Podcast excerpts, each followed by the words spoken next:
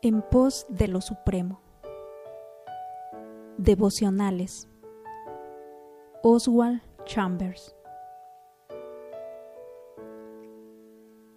¿Por qué no te puedo seguir ahora? Le dijo Pedro, Señor, ¿por qué no te puedo seguir ahora? Juan 13:37. Hay ocasiones en las que no comprendes por qué no puedes hacer lo que quieres cuando Dios permite un tiempo de espera y parece no responder, asegúrate de no llenarlo con actividades, solo espera. Este espacio en blanco se puede presentar para enseñarte lo que significa la santificación, ser separado del pecado y ser hecho santo. O puede llegar después de que el proceso de santificación haya comenzado para enseñarte el significado del servicio. Nunca corras antes de que Dios te dé su dirección.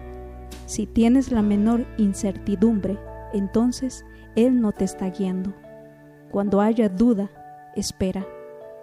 Al principio tal vez veas con claridad cuál es la voluntad de Dios, la separación de una amistad, el fin de una relación de negocios o algo más para realizar que tú sientes que definitivamente es la voluntad de Dios, pero nunca actúes por el impulso de ese sentimiento.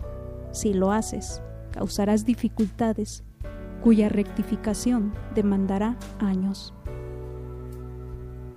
Espera el tiempo oportuno de Dios y Él lo hará sin ninguna aflicción ni desilusión. Cuando se trata de la voluntad providencial de Dios, espera hasta que Él actúe. Pedro no esperó en Dios, sino que pronosticó en su propia mente de dónde vendría la prueba, la cual surgió donde menos la esperaba. Mi vida daré por ti. Su declaración era sincera, pero lo hizo en ignorancia. Jesús le respondió, No cantará el gallo sin que me hayas negado tres veces. Juan 13:38. El Señor pronunció estas palabras con un conocimiento más profundo que el que Pedro tenía de sí mismo. No podía seguir a Jesús porque no se conocía lo suficientemente bien, ni a sus propias capacidades.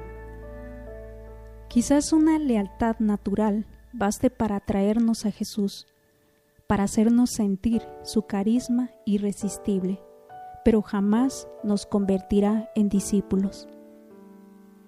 El afecto natural negará a Jesús y nunca alcanzará lo que significa seguirlo verdaderamente.